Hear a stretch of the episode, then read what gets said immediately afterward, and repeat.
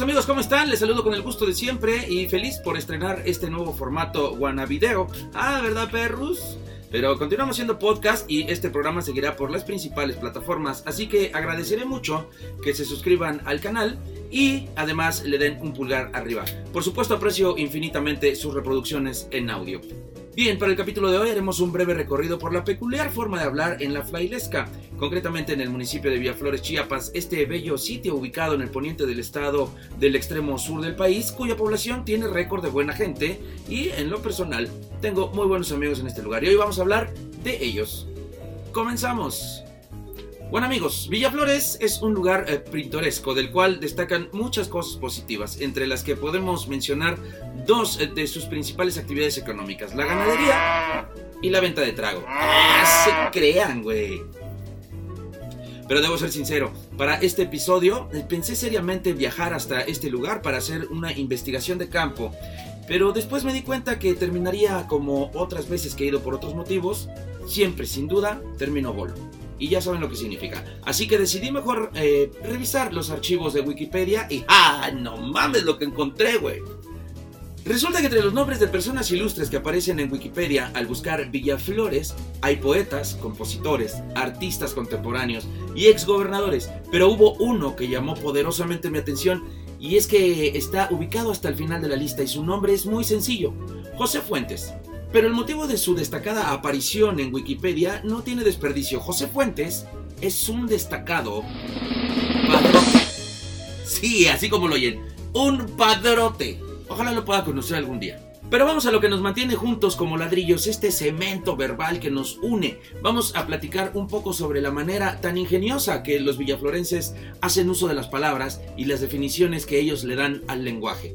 Además de poseer un legado invaluable por parte de los fundadores de la Real Academia de la Lengua Frailescana, este documento que es un complejo compilado de palabras y frases con sus definiciones que están eh, redactadas desde un lugar muy recóndito del ingenio de sus autores, que si bien su objetivo es cultivar la mente y ampliar criterios, también tiene un alto grado de complejidad para quien intente descifrarlo, ya que sus propias definiciones pues han sido pensadas para el entendimiento de los locales. Posiblemente este entendimiento tenga un alcance moderado hasta ciertas regiones geográficas en los límites de su territorio debido a los modismos utilizados en el lenguaje, pero más allá de esta zona es difícil comprender para la población en general y de otras regiones del país. Así que aquí vamos a hacer algo de traducción. Para este episodio, el equipo de investigadores de Guanabí se dio a la tarea de seleccionar algunas palabras más representativas de este diccionario para analizar e indagar en sus acepciones. Para ello contamos con el incondicional apoyo de uno de los villaflorenses más cercanos a Guanabí, el licenciado Hugo Armando López Rodas, de quien no voy a mostrar imagen por respeto a su persona. No cierto. A su familia. No cierto. A la guanabinada en general. Gran persona.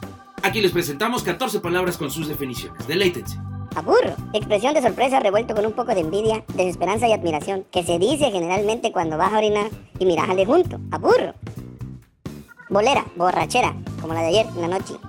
Chiquero, campo de concentración del coche. Bolo, bolenco, medio bolón, casi siempre, bolo de baja denominación. Colocha, de pelo chino, ensortijado, menos crespo que piquinqui, colochona. Déjalo está, expresión muy utilizada equivalente al Lerby de Inglaterra. Talega, mochila escrotal, box expandible donde se protege la virilidad y los hijos que puedas tener. Incomprensiblemente usado para referirse despectivamente a alguien que no sirve para nada. Como de talega, Meco, güero de rancho. Zule, órgano sexual masculino. Pichi, niño que aún no camina, pero que ya está logradito. ¿Y cómo jode? Pichito, niño de pecho. Puñalada, eufismo usado en lugar de puta madre. Se acentúa y se alarga la U. Puñalada. Rasquita, buscabulla, provocador. Fácil para el pleito. Refiérese a uno con el que no vas a hablar mucho, aunque le peguen. Pleitista, sácale punta, cerillo, peleonero. Y que por lo que en general siempre le suenan. Mampo, te digo pues. ya lo de carnal. I'm zorra. ¿Qué hubo? Bueno, ¿las habían escuchado antes? No, ¿verdad? Bueno, pues antes de despedirme, quiero agradecer a todos ustedes por mantenerse al tanto de este replicador de necedades y sobre todo por su amable disposición a pues regalarse unos minutos de su valioso tiempo para invertir en escuchar el contenido vacío que con mucho cariño copiamos de otras páginas para mostrárselos aquí. No es cierto, sí es cierto. Ya para irme, eh, agradezco muchísimo a quienes han estado reproduciendo Wannabe según estadísticas de Spotify, Irlanda, Singapur, Estados Unidos, eh, Argentina, Alemania, Rusia, España y otros. A todos ustedes, eh, muchísimas gracias, un beso muy cariñoso desde aquí. No importa si son extranjeros o mexas viviendo fuera. Gracias por esa reproducción. Y no me queda más que invitarlos a suscribirse a este canal de YouTube y darle pulgar arriba para que continuemos con Wannabe y los otros podcasts que ya se irán subiendo y actualizando en este espacio. Ahora sí me marcho y les dejo un abrazo fuerte. Nos vemos y escuchamos en el próximo episodio de Wannabe Respuestas inútiles a preguntas necias. Adiós, pandilla. Maravilla.